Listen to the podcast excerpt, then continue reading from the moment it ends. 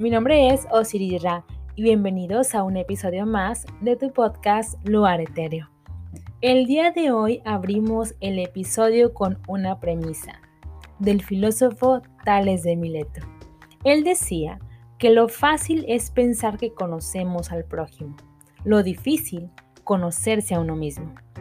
Parece que somos expertos en juzgar y etiquetar a los demás, porque aparentemente los demás son fáciles de leer, pero lo que nos atañe a nosotros mismos nos es realmente complejo.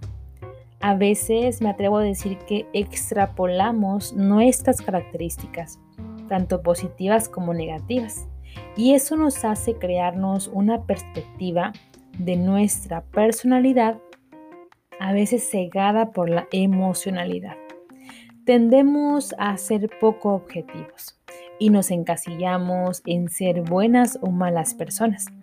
A veces este concepto que tenemos de nuestra persona nos nubla la razón.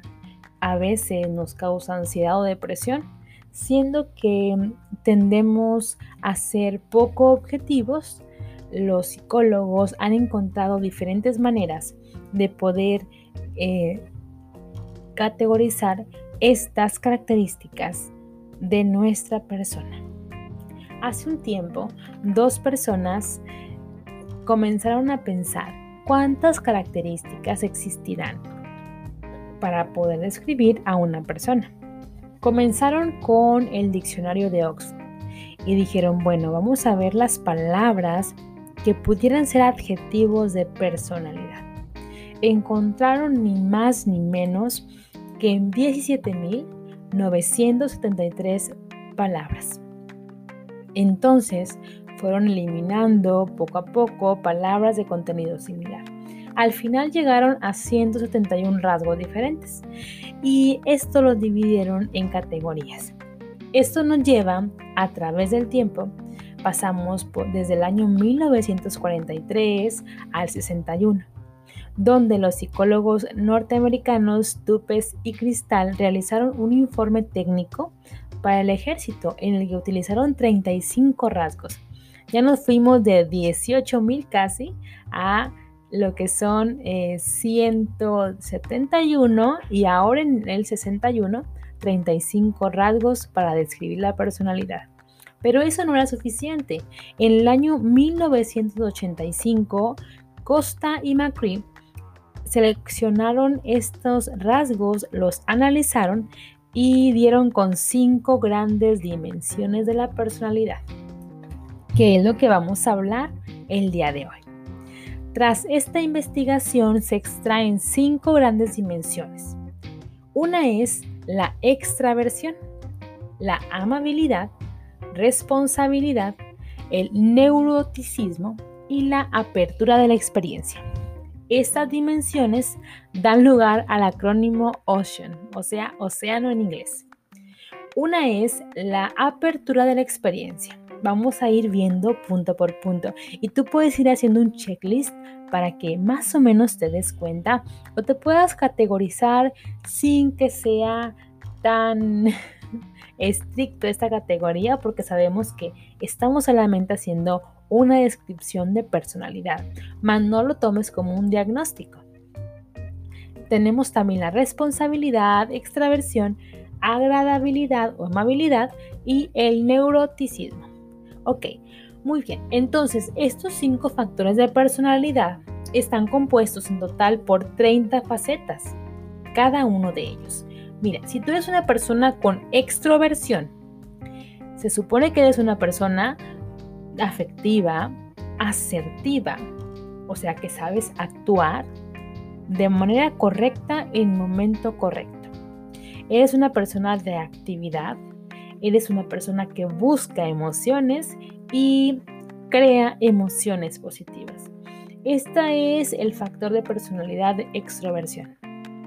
Ahora, claro que cada factor de personalidad tiene polaridades, ahorita vamos a verlo. O sea, si no eres extrovertido, ¿qué eres? introvertido. Pero vamos a verlo más adelante. La apertura de la experiencia significa que eres una persona fantasiosa. Te gusta la estética, los sentimientos. Eres una persona de acciones. pero también de ideas y de valores.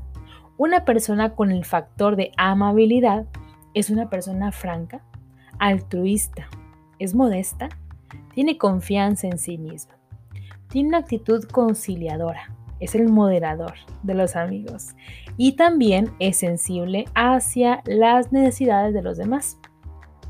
El cuarto factor de personalidad, que es la responsabilidad, son personas que son competentes, son ordenadas, tienen un sentido del deber, tienen necesidad de logro, son autodisciplinados y también tienen el don de la deliberación. Ahora nos vamos a este factor que se llama el neuroticismo. ¿Cuál es este factor?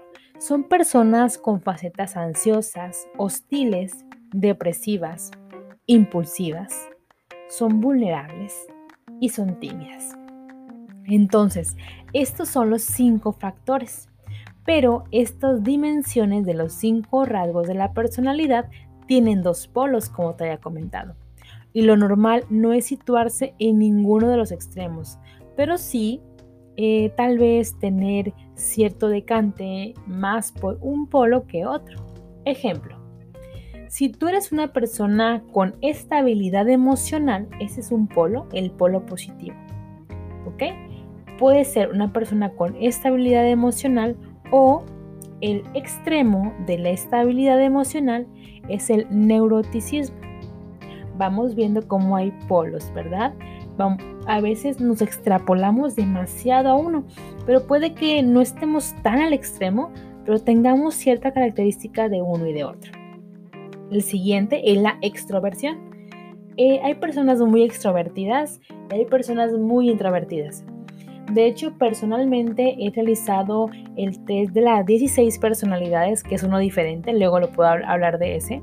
Ese es el de los 5 factores. Pero en las 16 personalidades resulta que hay una barrita donde te muestra si eres más extrovertido o introvertido. En mi caso, del 100%, tengo aproximadamente un 58% de extroversión y el resto de introversión. Entonces, no es que sea al 100% extrovertida ni al 100% introvertido, sino que estoy en una línea media. A esto me refiero en que no nos debemos extrapolar en la característica puede que tengamos más características de un polo que de otro, sin embargo, eh, generalmente no es tan extremo. El otro es la apertura de la experiencia.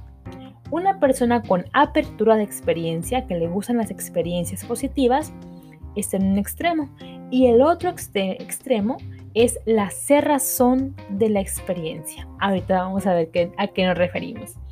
La siguiente es la amabilidad una persona amable, afable, cálida. Y el otro extremo es la no agradabilidad.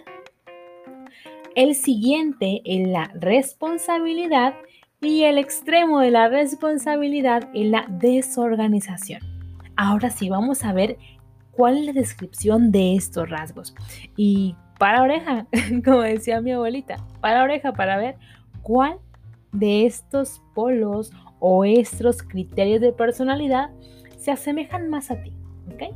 En la extraversión, las personas extrovertidas tienden a ser más sociables, a ser atrevidas socialmente, a buscar la compañía de los demás y a evitar la soledad. Se sienten comprometidas más con el mundo externo que con el interno y tienden a buscar nuevas sensaciones en compañía de otros. Además, no sienten eh, incomodidad al atraer la atención sobre sí mismos.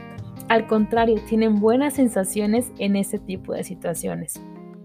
El polo opuesto es la introversión.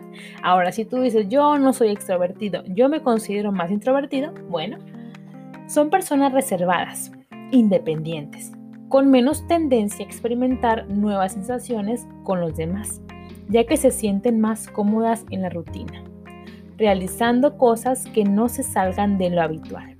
Prefieren realizar actividades en solitario antes que hacer actividades animadas o muy estimulantes con otras personas. Esto no quiere decir, ojo, que estas personas no sean sociales. Sí disfrutan del contacto social, pero de una forma diferente a la de las personas más extrovertidas. De hecho, en los momentos en los que se encuentran en un círculo de mucha confianza, pueden mostrarse tan animados sociables como las personas extrovertidas. A veces tenemos un concepto erróneo de lo que es la introversión. Ok, ahora vamos al siguiente factor, la apertura de la experiencia. Esta dimensión mide la apertura al cambio. Las personas que tienen una alta apertura a la experiencia son personas creativas, con alta imaginación, curiosidad intelectual, con gusto por el arte y la estética. Son personas que están en contacto con sus emociones y con la de los demás se interesan por conocer nuevas ideas y tener nuevas experiencias. Ahora dices, no, yo no soy una persona con apertura al cambio. Bueno, el polo opuesto es la cerrazón de la experiencia. Se sitúan personas más convencionales con ideas más conservadoras. Muestran interés por las tradiciones y prefieren las cosas familiares a las novedosas. Ahora vamos al siguiente factor, la responsabilidad. Este factor se basa en el autocontrol, la planificación, la organización, la persistencia hacia el logro de metas y la autodisciplina. En su polo opuesto se encuentran las personas más informales, descuidadas o espontáneas. Y el próximo, el próximo factor es la el neuroticismo o inestabilidad emocional. Las personas que obtienen una puntuación baja en este factor suelen presentar ansiedad, baja tolerancia a la frustración y al estrés y se centran en las posibles consecuencias negativas. El opuesto es la estabilidad emocional una persona estable emocionalmente es capaz de afrontar situaciones difíciles o estresantes sin experimentar gran variabilidad emocional. Son personas más flexibles y calmadas. ¿Tú en qué extremo estás un poco más inclinado? ¿A tener una estabilidad emocional o ser más neurótico? Vamos al siguiente. El factor de amabilidad o cordialidad o afabilidad. Una alta cordialidad refleja a personas con altos niveles de altruismo, solidarios, personas confiadas y francas, con mayor capacidad para establecer relaciones interpersonales amistosas. El polo opuesto es la hostilidad. También se le denomina como no agradabilidad, lo que no es necesariamente algo negativo, ya que tienden a ser personas escépticas y con un pensamiento crítico atributos necesarios para el desarrollo de diversos ámbitos como el de la ciencia. Así que a veces nos vamos con que si eres una persona poco con poca agradabilidad, pensamos que es algo totalmente negativo. Pero eh, hay personas científicas, estadistas, que tienen este tipo de personalidad porque lo saben llevar muy bien a cabo. Estos fueron los cinco grandes factores de la personalidad. Cuéntame, ¿te identificaste con alguno de ellos? A veces necesitamos una mirada objetiva. ¿Y sabías que ir al psicólogo nos ayuda bastante a poder poner nuestros pies sobre la tierra?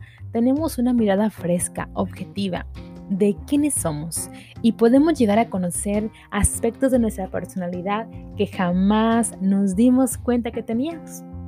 Bueno, cuéntame en los comentarios. Recuerda que me encuentro en redes sociales en Instagram como arroba osiris.ra o arroba luaretereo-podcast.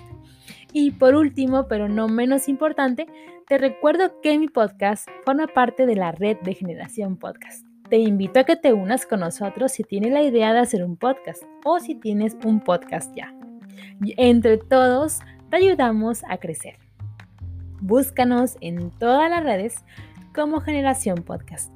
Te invito a escuchar este podcast todos los lunes a las 13 horas Cancún, 12 horas Ciudad de México. en www.generacionfm.com.